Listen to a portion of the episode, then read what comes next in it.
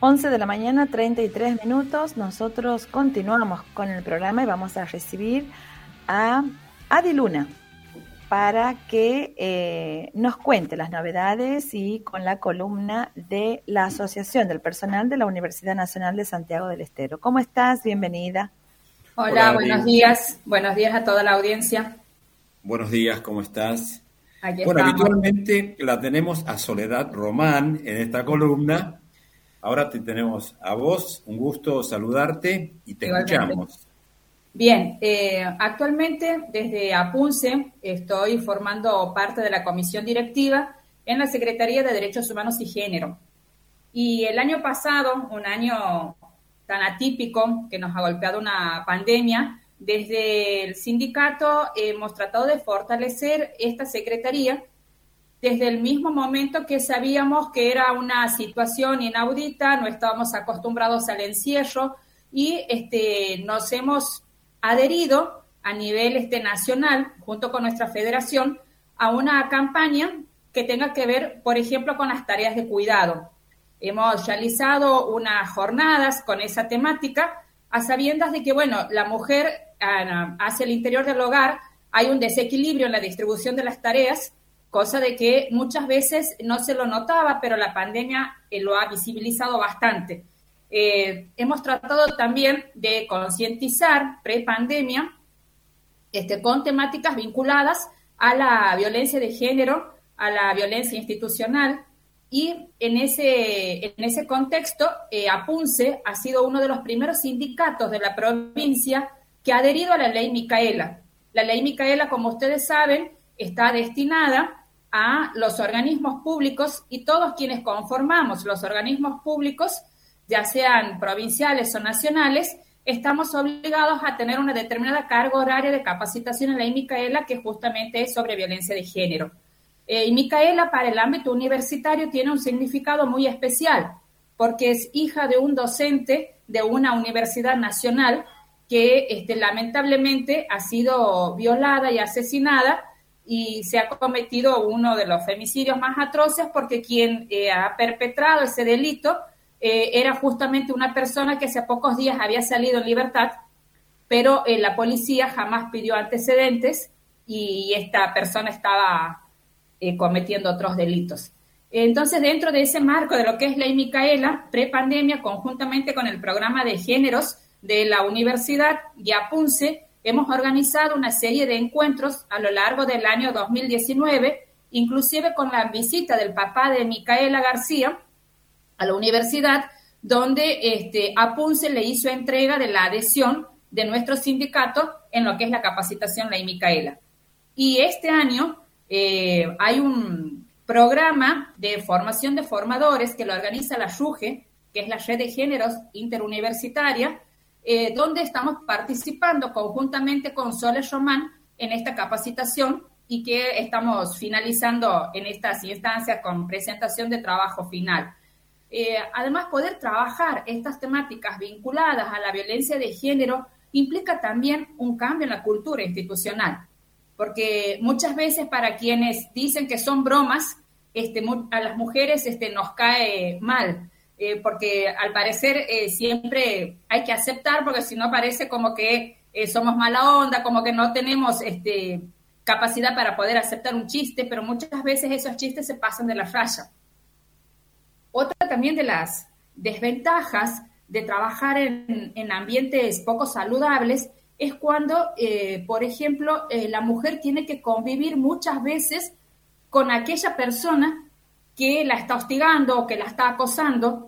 Eh, no estoy hablando de casos particulares de la UNCE, sino hablo a nivel general, de que muchas veces las mujeres en sus ámbitos laborales deben convivir con esta otra persona que la está acosando hasta tanto se resuelva esa situación de, de violencia o de acoso.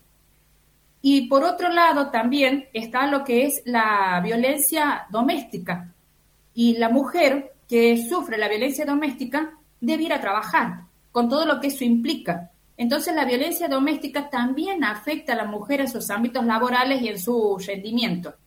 Por eso, eh, cuando nuestro país adhiere al convenio 190 de la OIT, de la Organización Internacional del Trabajo, contra la eliminación de todo tipo de violencias en los ámbitos laborales, nuestra federación se adhiere plenamente y desde el sindicato también hemos iniciado una campaña de sensibilización en el convenio 190 para evitar justamente las violencias en los ámbitos laborales.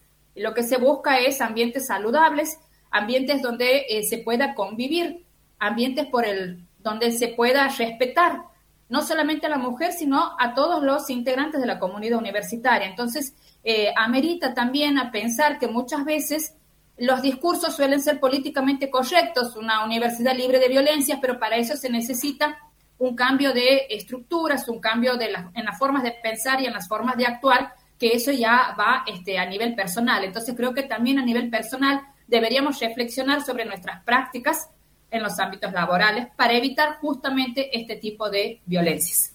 Creo que en este último punto que has mencionado, Adi, sobre la eh, las manifestaciones o la presencia de, algún tipo de violencia laboral. Em, se ha avanzado bastante, se ha mejorado bastante en los últimos años. ¿Qué, opinas vos? Em, creo que sí se ha avanzado porque ahora hay este, más medidas eh, para poder justamente favorecer espacios laborales saludables. Hay mucho por hacer todavía, no se ha terminado, porque, insisto, estos cambios son cambios culturales, cambios en los cuales eh, sabemos que hay sociedades muy machistas, sociedades donde todavía este, la mujer no tiene la plena libertad de poder tomar decisiones por sí solas, inclusive en los ámbitos laborables. Eh, sin ir más lejos, y eh, por ejemplo, en Ley Micaela, cuando estábamos trabajando el tema de la temática de género, nos mostraban una foto del CIN, que sirve como ejemplo en ese momento estoy hablando 2019, ¿no? Eh, había solamente tres rectoras mujeres. Entonces eso a la clara nos muestra que todavía el techo de cristal existe y a las mujeres les cuesta llegar a esos lugares de decisión, a esos lugares en los cuales eh, acceden mucho más fácil eh, hombres que mujeres. sin ir más lejos, esto nos demuestra de que todavía hay que desandar un largo camino para que realmente podamos hablar de la igualdad de género. Y si esas banderas uno hoy las levanta, hay todavía un sector de la sociedad muy reticente porque estas luchas son estas luchas feministas que han iniciado en el siglo XVIII con mujeres que se han animado a luchar por sus derechos, justamente derechos laborales. Eh, mujeres que salieron a defender sus puestos de trabajo. De hecho, el 8M se terminó transformando en un movimiento a nivel mundial, en donde hoy la consigna es justamente el paro de mujeres. Pero ¿por qué el paro de mujeres? ¿Qué hay por detrás de esa consigna del paro de mujeres? Justamente poner en balanza de que la mujer importa, no solamente en los ámbitos laborales, sino también en, a nivel privado, en el hogar, en la, en la forma en la que uno trabaja, porque la mujer llega y muchas veces por ahí se hace tan cotidiano de que la mujer se tiene que hacer cargo de todo, del cuidado de los hijos, de la enseñanza, y de hecho en la pandemia se ha visibilizado eso que las mujeres eran quienes enseñaban a los chicos, además de encargarse de las múltiples tareas que implicaba eh, el hogar. Entonces hay por desandar bastante. ¿Se ha hecho avance? Sí. De hecho, el convenio 190 es producto de un trabajo de muchos años, de muchos países, para tratar justamente de brindar esa contención en ámbitos donde sabemos que la mujer todavía sigue siendo muy vulnerable e, en ese sentido, ¿no? Bueno, Adi Luna, muchísimas gracias por tu columna. Muchas gracias a Punce y saludos a Sole Román.